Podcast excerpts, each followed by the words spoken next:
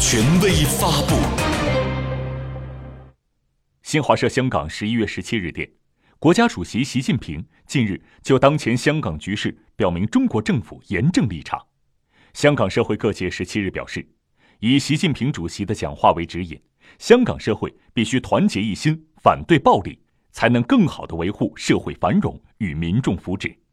全国政协常委、香港福建社团联会荣誉主席吴良豪表示，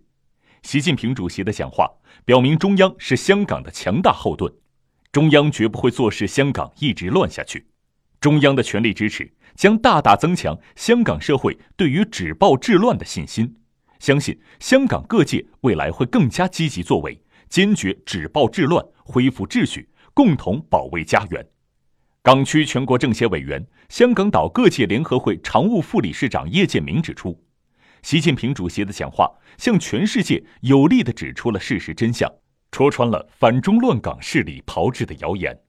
希望香港各界都能认真思考。目前暴徒已经进入疯狂状态，丧失了基本的道德底线。如果再不能止暴制乱，香港很难避免出现更大的惨剧。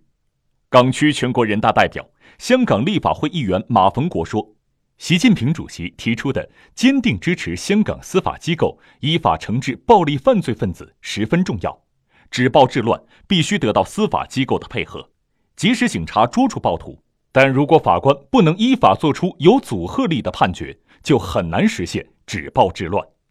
港区全国人大代表、特区行政会议成员叶国谦说：“习近平主席的讲话对特区政府止暴制乱提出了明确要求，特区政府应当以此为指引，检视一切合法手段，惩治暴力。广大市民也不能袖手旁观。”应当全力支持特区政府，齐心协力维护香港繁荣稳定。港区全国政协委员、香港新活力青年智库总监杨志宏指出，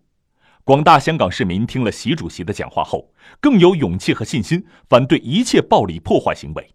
最近几天，有更多市民出来清理暴徒设置的路障，相信未来会有更多市民以实际行动反对暴力，让社会秩序早日恢复。港区全国政协委员、香港妇联主席叶顺兴说：“